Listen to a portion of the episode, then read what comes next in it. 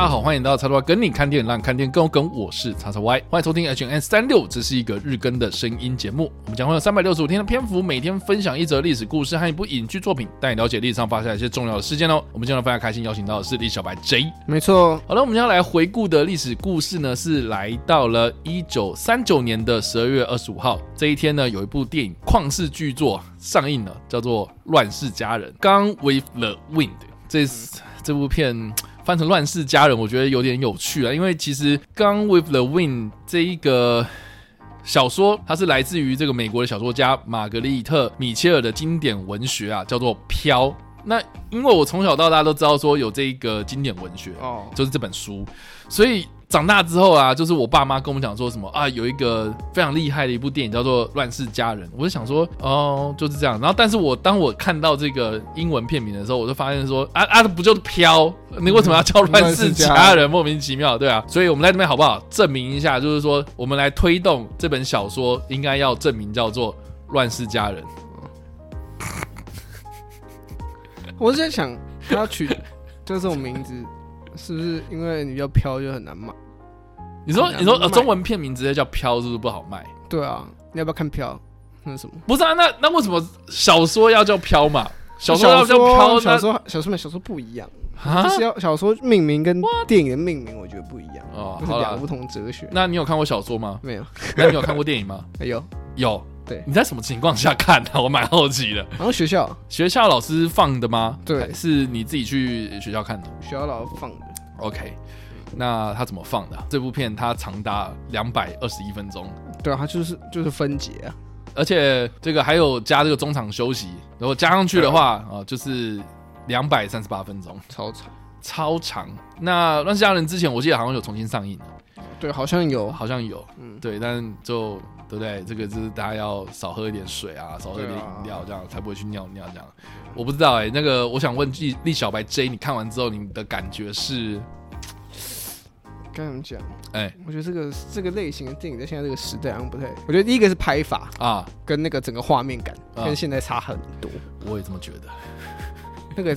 整个那个人的人人的那个，比如说妆妆啊，嗯嗯、整个那个镜头，嗯，甚至就会给给我一点柔焦的感觉。对啊，它镜头确实就是很特别，很特别。应该说，我觉得一九三零年代到一九四零年代期间呢，就是二战期间嘛，嗯、这些电影呢，我觉得基本上都是用那种非常柔焦的镜头，然后摄影机基本上没有太多的那种运镜，就是定卡对定着，然后顶多就是。偏呐，就是从右边偏到左边，左边偏到右边，然后 zoom in zoom out，然后这个底下推轨啊或什么的会比较少这样。然后我觉得也是碍于当时的那个摄影机比较笨重嘛，所以不好就这样子跑来跑去。对，不会像现在一样，就是有什么啊 handy can 啊什么这种东西这样，就是觉得好像，哎，这个也是当时候的电影的一大特色啊，就是不会像现在，我觉得你知道看电影就是看的越来越烦躁这样子。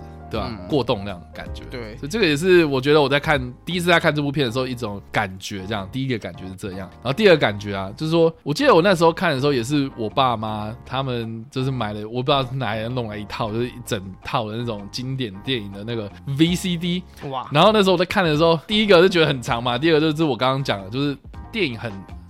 很安静，然后比较慢，然后比较沉稳这样子啊。对对，但是我印象中最深刻的就是说，它里面一直不断的出现，就是这些南方人称呼北方佬叫做 Yankees，嗯，对，洋基嘛，嗯，Yankees。然后我也是第一次知道，哦，原来洋基队就是北方佬队的意思。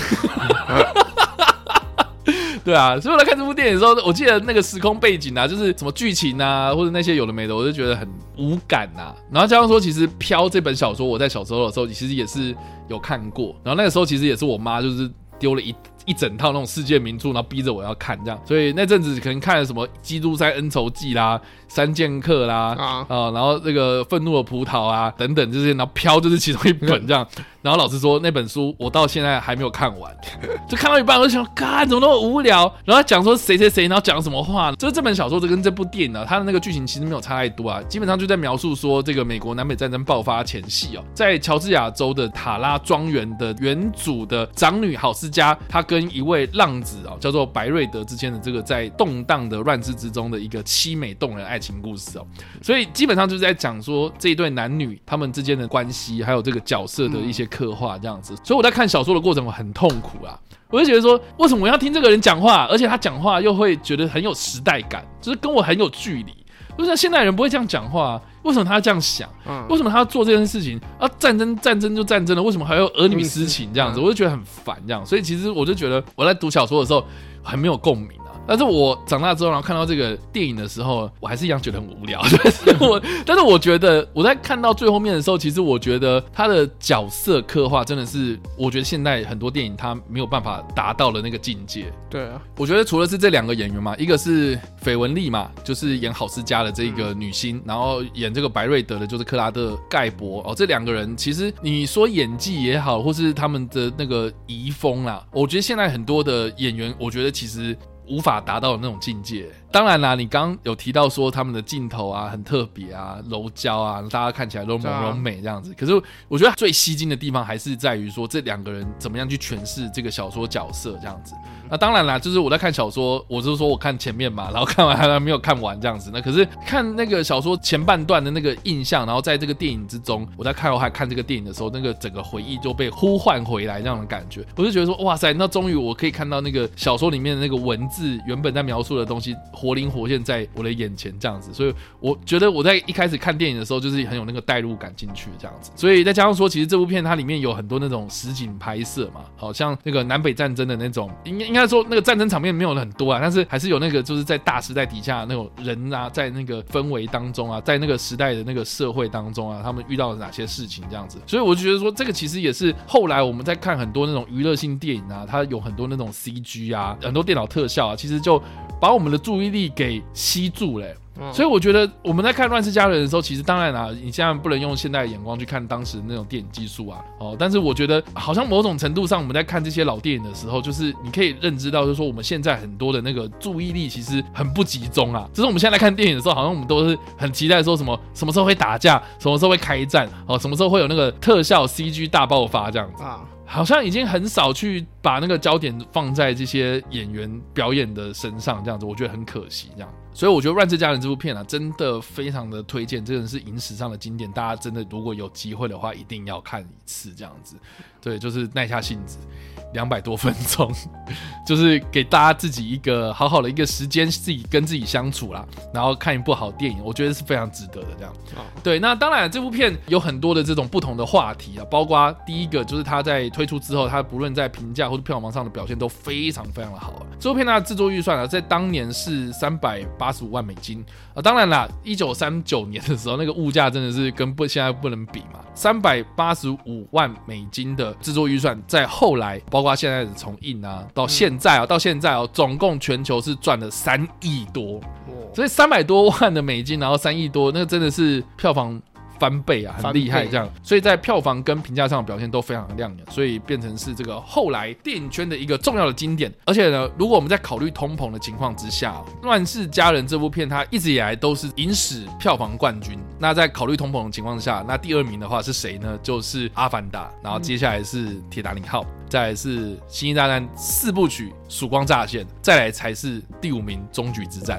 所以其实你会知道说，其实《乱世佳人》哦，它的这个影史上的地位是非常非常高的。很多人都会说什么啊，评价好有什么用啊？票房就是那个样子嘛。可是如果你要考虑到通膨啊、物价这种东西哦，这个《乱世佳人》拿到现在来跟这些电影作品来比较，它确实还是一样，就是名列前茅这样。啊，对，对啊。但我觉得现在就像刚才会讲，就现在年轻人好像没办法看这样的定下心来去看这种东西，我觉得很难呢、我也这么觉得。一来是片场，二来然后这种拍摄的手法，我觉得现在现在不要说年轻人，现在人去回头看看习惯现在电影的人，回头去看这些东西，都会觉得有点嗯啊拖太久啊，没有必要拖这么久，或者是镜头，我觉得因为它除了本身片场给你一种很久的感觉之外，它连画面连说故事的方式都喜欢慢条斯理的，嗯，然后慢慢的讲，慢慢的拍，然后镜头又没有太多的那种画面的视觉冲击感。你就觉得哦，怎么这么久啊？就是怎么为什么可以这么缓？这个时间过得这么缓慢？对，对，我是觉得现在这部作品，应该说这这种过去类型的经典电影，在现在很难，就是说就被大家会说哦，那个很经典，但我可能不会想要再看一次的那种感觉，对吧、啊？所以好不好？这个 我在这边推荐啊，推荐很多啊，H N N 的我们三六五这之间其实也推荐很多电影这样子，然后我也不知道就是大家在不在乎这件事情啊，所以就套用一句这个《乱世佳人》的经典名句。好不好？Frankly, my dear, I don't give a damn。这个只有白瑞德跟郝志佳讲的那句话嘛，对不对？嗯、坦白说，亲爱的，我根本一点都不在乎。好了，我们回到这部片啊。另外就是说，这部片在这个评价上，我刚刚说很好嘛，但也展现在当年度的奥斯卡金像奖上面了。他当年呢，就是有入围了，包括最佳影片、最佳导演、最佳改编剧本、最佳女主角、最佳女配角、最佳摄影、剪辑、艺术设计、终身成就奖跟科技成果奖，还有男主角、女配角、特效奖、录音奖，还有厄文萨尔伯格纪念奖。